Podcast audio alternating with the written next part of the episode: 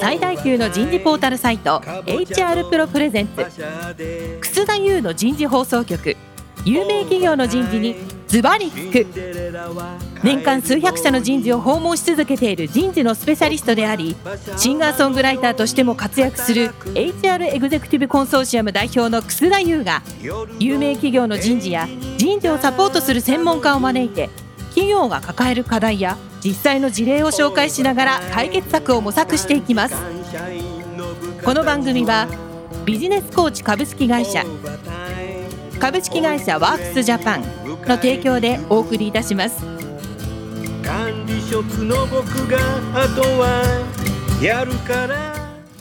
楠田優の人事放送局、有名企業の人事にズバリ聞くパーソナリティの楠田優です。えー皆さんこんにちは、え今日は先週からお送りしているテーマ、ピープルアナリティクスの意義と実務。今日は第2回目ということで、ピープルアナリティクスを進めるヒントになります。早速ゲストの方をご紹介いたしましょう。ヤフー株式会社サイエンス統括本部サイエンス支援室兼ピープルデベロップメント統括本部ピープルアナリティクスラボ山内聡さんです。山内さん、今日もどうぞよろしくお願いします。はい、よろしくお願いします。続きまして、日本テラデータ株式会社人事本部本部長の竹花寛太さんです。竹花さん、今週もどうぞよろしくお願いします。よろしくお願いします。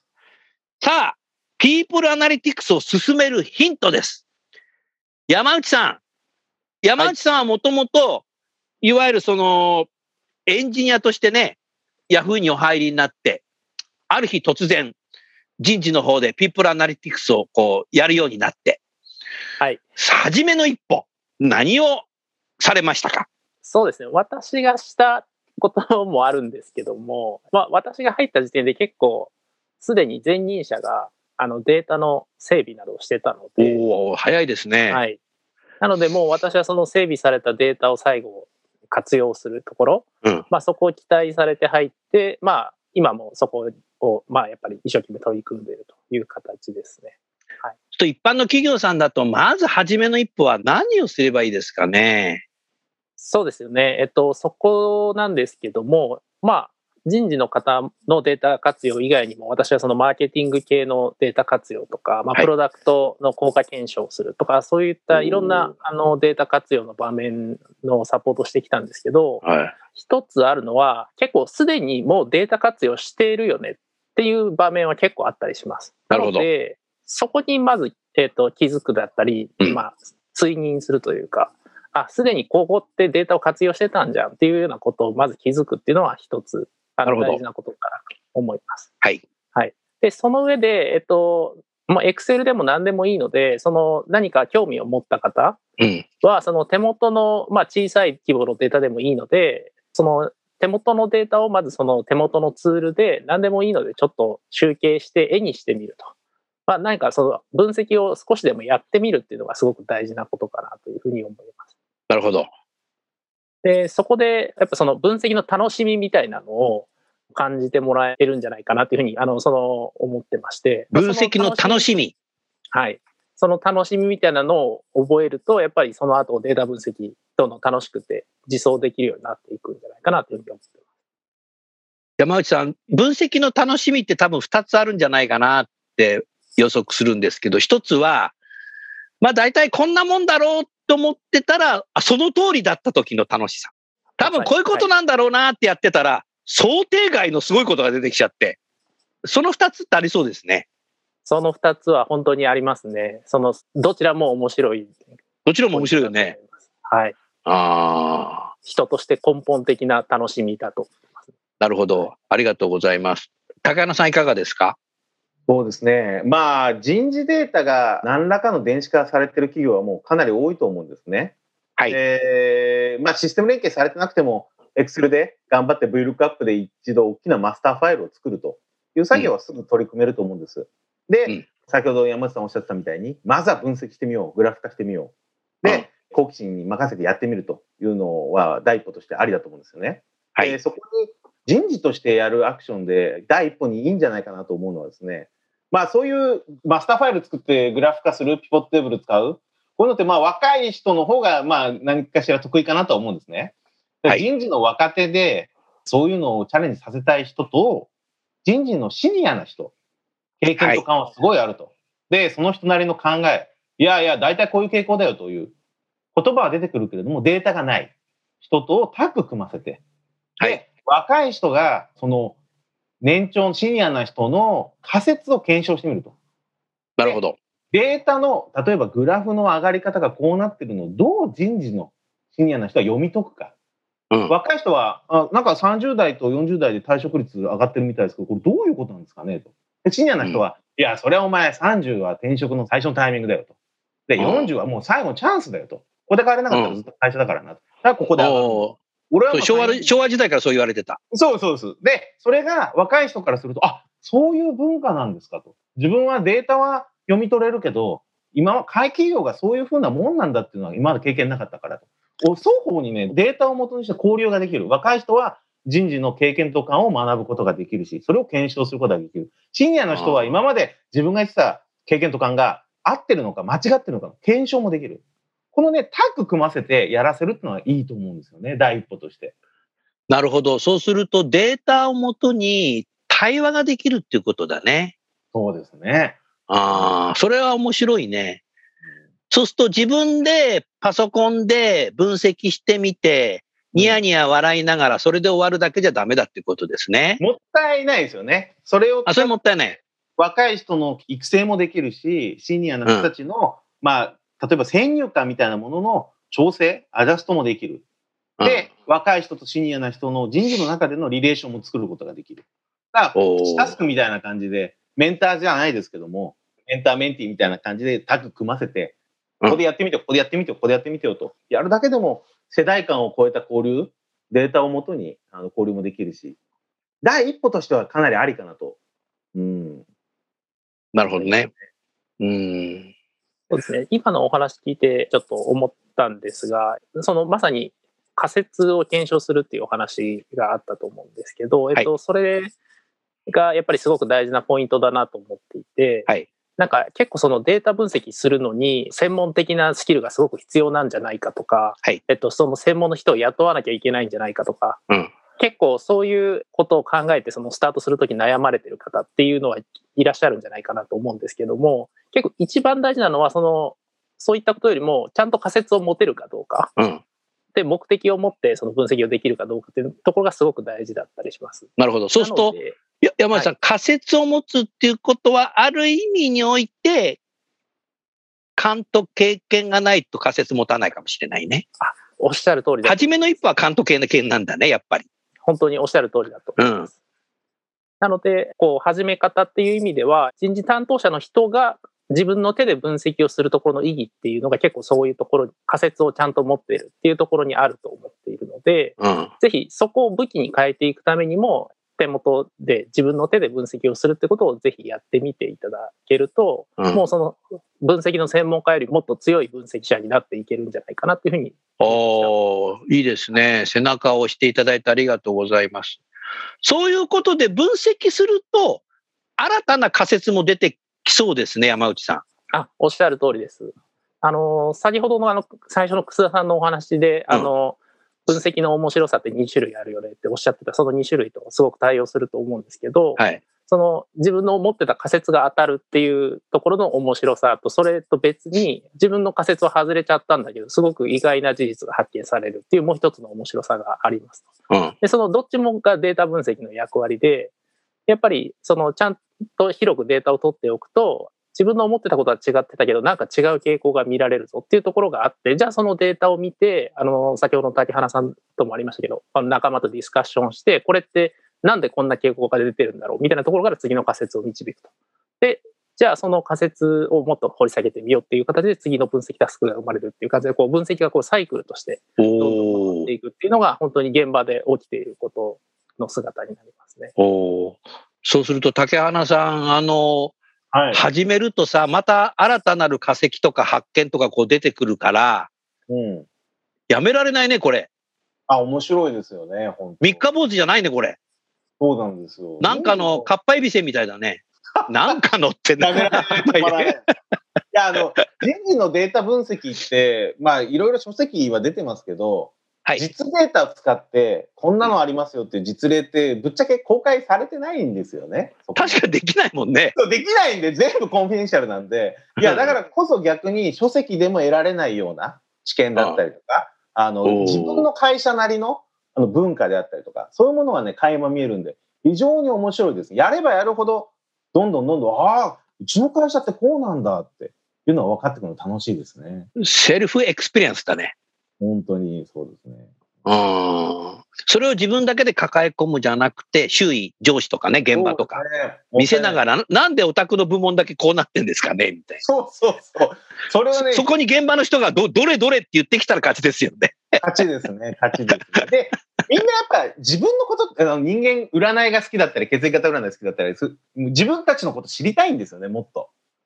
それを人事データで見せてあげるだけで、例えば現場のリーダーは、あ、うちの部門こうなんだって。やっぱすごい気になってるんですよね、自分の部門がどうなんだろうっていうのは。うん。非常に食いついてきますしね。で、そこから元に話していけますし、じゃあこういうことも知りたい、ああいうことも知りたいと。今まで現場のリーダーと人事が信頼関係を作っていくのには、例えば現場のリーダーが困ったことのサポートっていうので、信頼関係を作ってパートナリングを上げていくってのがありましたけど、御用聞き的にね。そうですね、御用聞きですね。でもこの御用聞きの部門に一つ人事データっていうのも増えると思うんですよね。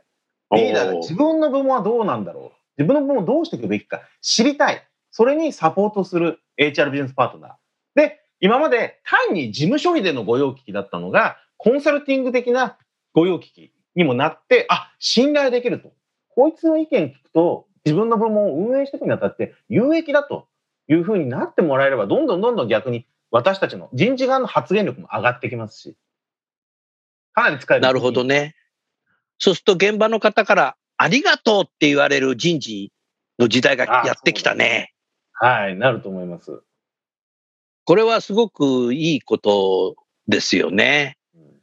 なるほどな。そうするとね、今日のテーマは、そのいわゆるピープルアナリティクスを進めるヒントだけども、最初にお二方に聞きたいのが、それピープルアナリティクスチームみたいな組織を作ってから何やろうって考えた方がいいのか、それとも人事それぞれがなんかこうデータ分析してみて、いろんな連携しながら、やがて組織を作った方がいいだろうか。竹原さんど私はですね、もう、あの、その人事チームのポリシーによると思うんですけども、個人的には人事のメンバー全員が分析をできて、で、自分たちなりにどんどん動いていくと、自律的に動いていくっていう方がいいと思ってます、個人的には。う結果的にはそれのがいいよな。うんそうですね。ただ、これには大きな障害があってですね、壁があってですね、はいうん人事データをどこまで開示するかなんですよね。ああ。人事データを、例えば私の今まで経験した外資系企業とかですと、人事の人間だったら、ほとんどの人事データにアクセスできるんですね。うん。なので、自分たちでえーどんどんどんどんアクションしていくと。で、組織を作るっていうよりも、もちろん組織であの、あ専門的なあの分析とかするチームはあったとしても、基本的に人事の人間は自分たちでやって、自分たちの業務に自分で活かしていくという姿でやってきたんですが、でもこれ裏返すと、人事の人間だと、誰でも人事データを持っちゃってると、見ちゃってると、扱えるということになるんで、例えば企業として、いや、さすがにうちの人事のそこまでデータ開示できないよと。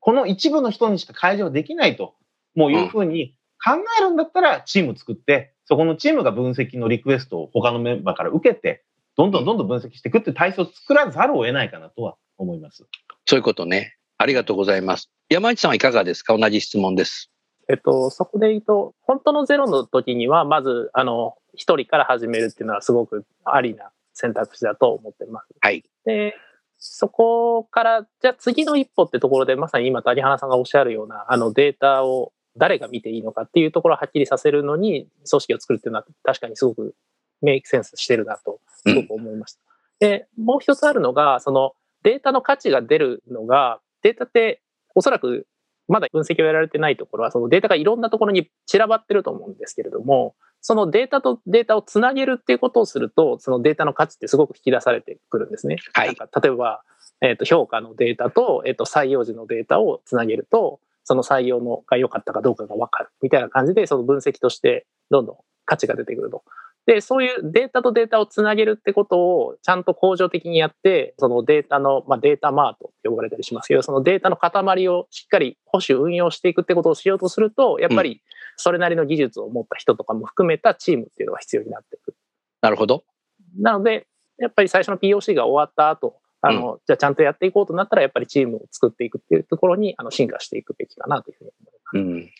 ありがとうございます。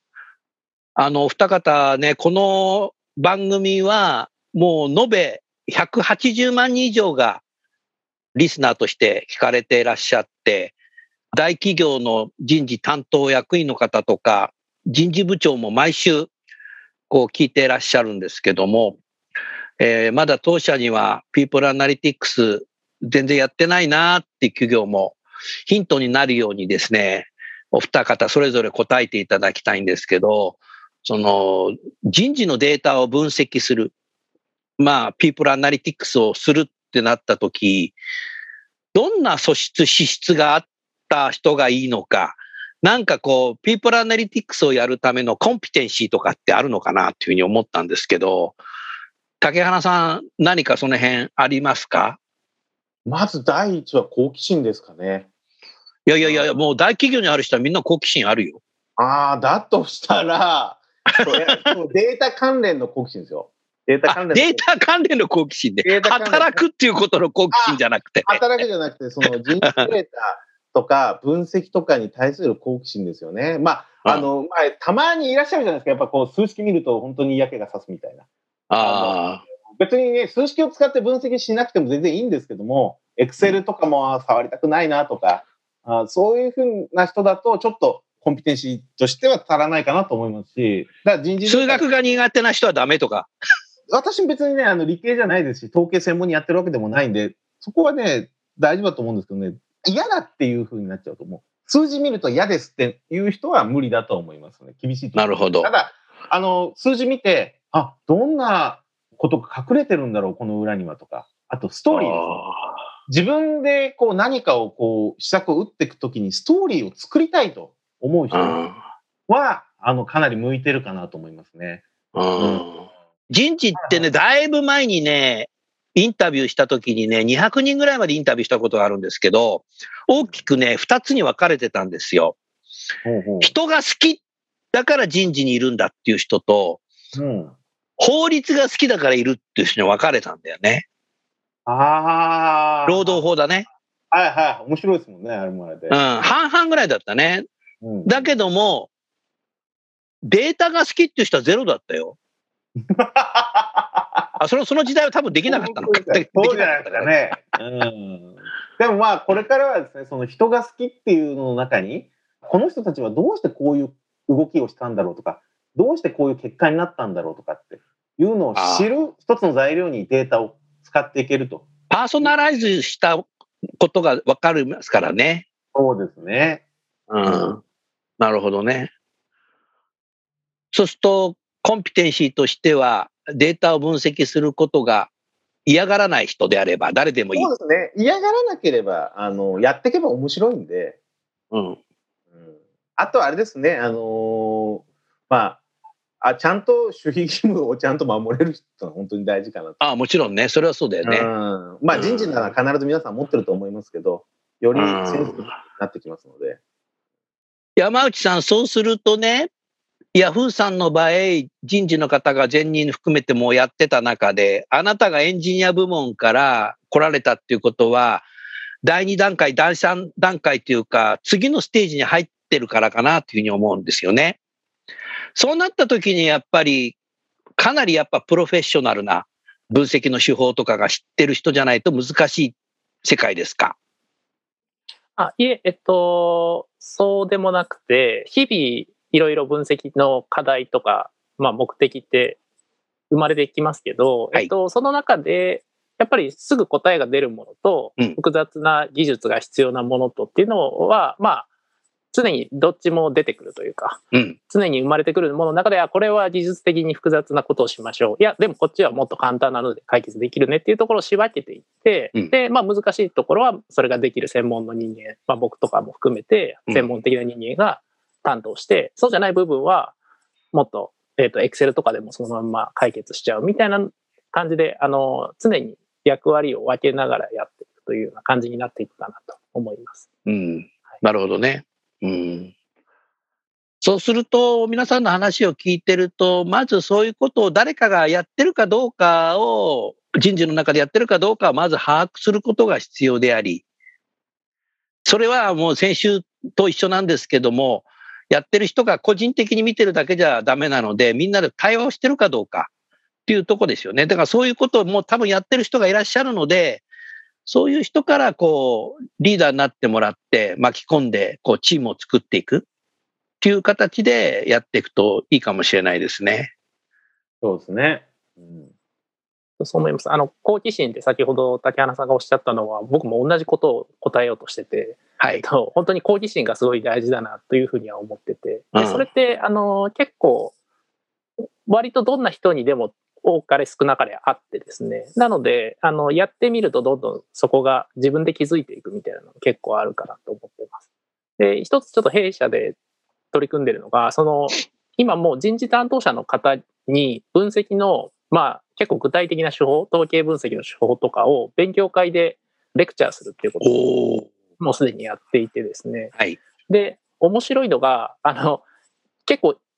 まあ見るからにこう理系出身っぽい人が応募するとかっていうのはあるんですけど、そうじゃなくて文系出身でなんか興味があってやりますとか、全然その面識もなかったところから応募があって、で、それでずっとかなりあの頑張って参加してくれてる方とかがいらっしゃって、結構その好奇心を持ってる方って、事前にはあんま分かんなかったというか、予想できないような方が結構伸びてくるみたいなことが結構あります。なので、なんかそういう他人から見てこう分析好きそうだなっていう人だけじゃなくてそのイメージにないような人もうまく掘り出すようなその勉強会だったり、まあ、そういう催しを一回してみてもいいかもなっていうふうには思いますね。なんかそういう対話の機会とかを作ってそういうものにこうリクルーティングする場所とかを作ってもいいのかもしれないなっていうふうにちょっと思います。文系で国文学を専攻したので、2倍と文字しか興味がないっていう人でも、全然 OK だっていうふうに背中を押せるわけですよね。はい。おっしゃる通り。わかりやすく言うとね。1倍とはね、苦手なんだよね、みたいな。あなたたちからすると笑うかもしれないけど、いるんですよ、そういう方。でもね、好奇心があればそういう方でも重要だっていうことだね。うん。やっぱりでも、竹花さん、山内さんね、これスタートしてしまうと、もうこんだけやってくると、もうやめられないでしょ。会社として、うん組織として。やめられないですね。今まで何してたんだろうっていうふうになるかもしれないね。そうあと、一度試作のプレゼンでね、データ出して、うんで、次のまたプレゼンがあるときにデータなかったら、え？ってなりますよね。おーやっぱ一回回見せちゃうと、期待値そこでセットされちゃうんで、あー次の説明あるときはなんかデータをもとにロジカルに言ってくれるんだよ。え、なんで今回ないのみたいな。この、一応ね、因果関係分析して、ボトルネック分析みたいなのはしてるけど、本当なのこれみたいな。うわね、もう必ず期待値できちゃいますからね。やめられないです。一度やったらやめられなくはなっちゃう。うん人事って、人事の中にたくさんの細かいファンクションがあるじゃないですか。採用、はい。育成とか、労務とかさ、給料計算とか、うんあとは人制度設計だとかさ、それぞれの担当のところでも始められますよね。できますね。うん。うん採用と育成は一貫してやっぱりやってた方がいいような気がするな。最近やっぱりこのオンラインになってから若年層の育成をオンボーディングにしようっていう気が増えているんですよ。オンボーディングって日本語で言うの難しいので私が寄ってたかって育てるって言ってるんですけど、そういうのも、あの、ちゃんとこうメンタル面だとか成長しているのことだとかっていうのをこう、パルスサーベイ的にやるのがいいのかどうかわからないけど、うんうん何かこうデータを分析しながら、若い20入社、21入社の人たちも成長するようにサポートすることには、データ使わないより使った方が山内さんいいいい気がしたけど、いかがですか？そうですね。採用の方って、あの、すごく、自分たちは努力して取るんだけど、それがその後どうなったかって知らないことがすごく不満な方とかって結構多いのかなというふうに思っていて、そこがデータで見えてくると、もうその本業の採用自体のモチベーションもすごく上がってきたりとか。ああ、採用のする時の視点も変わってくるよね。うん、本当にそう思います。で、うんもう本当、いろんなフィードバックもかかると思いますし、その、なんと言いますか、こういう人が結局成功してるよね、みたいな、そういう、どういう人を取るべきかみたいな人物像とかもどんどん深まっていったりすると思うんで、うん。はい。やっぱりそこは、あの、どんどんデータをつなげて見ていくのが必要なんじゃないかなと。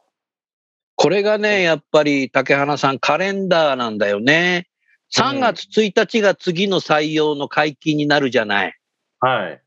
でも、き去年、内々定内定出した人が翌日4月1日に入ってくるから、うんもう入ってくる人のこと構ってらんないんで、もう次の採用に入るから、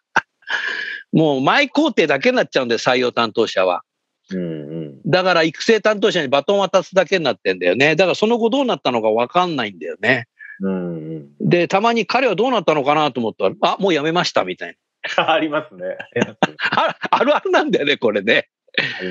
やっぱそういうこと自体もやっぱりもっと連携取ってデータでね、分かるようにしていくと、いくら採用が、もう次の採用が忙しくても、うん。入社した人に声かけることもできたかもしれないね。うん。そうですね。うん。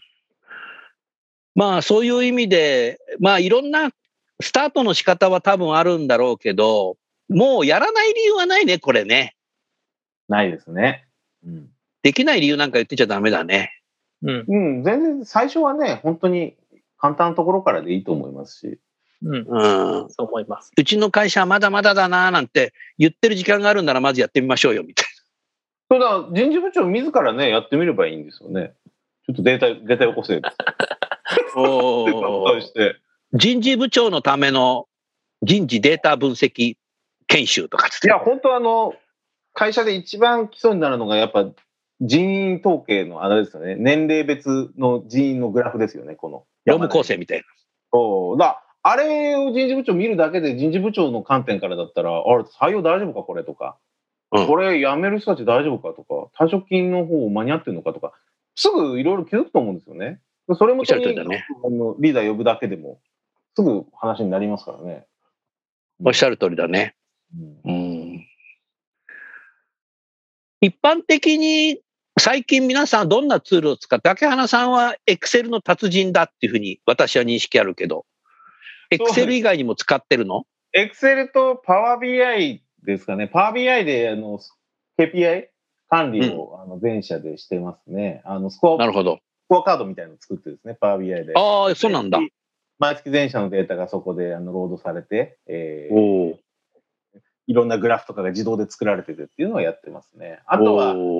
サーベイだったらグリーントっていうツールで自動的に相関分析もしてくれたりとか、アクションも提示してくれたり、おーあ、アクションまで提示してくんだ。アクションも提示してくれますね。で、コメントの、あの、感情分析もしてくれたりするんで、非常に。へって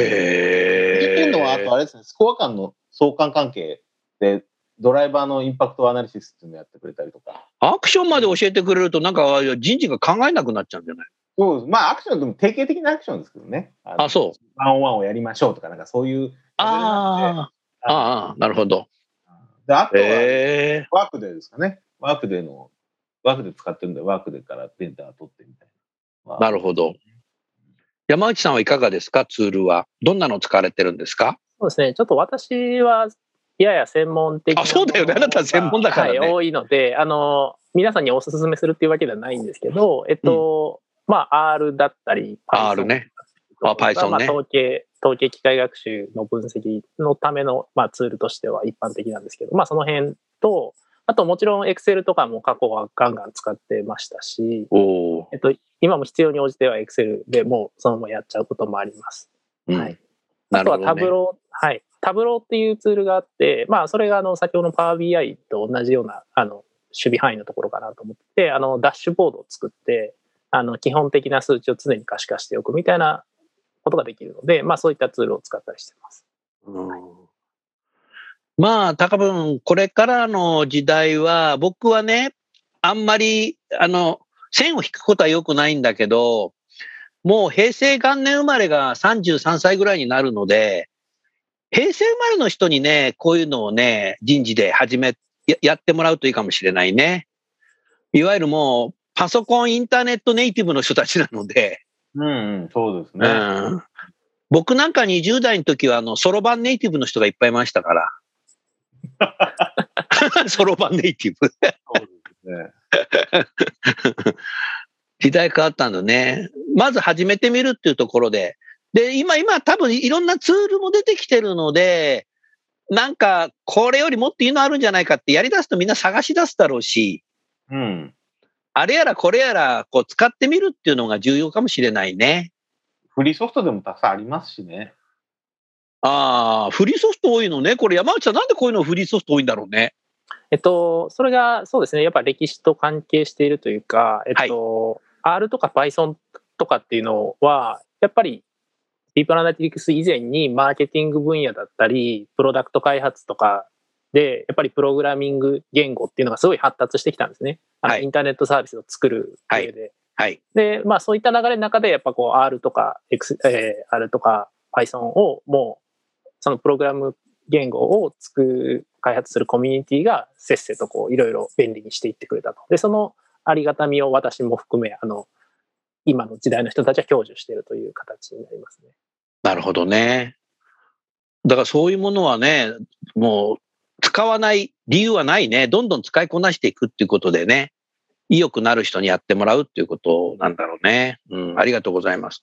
はい、ありがとうございました。えー、それではですね、今日はこのぐらいにして、来週3回目は、People Analytics と実務の関係をお理解えーになります。えー最後にゲストの方をご紹介して番組を終わりましょう。Yahoo の山内さん、日本テラデータの竹原さん、今週もどうもありがとうございました。ありがとうございましたあり。がとうございました。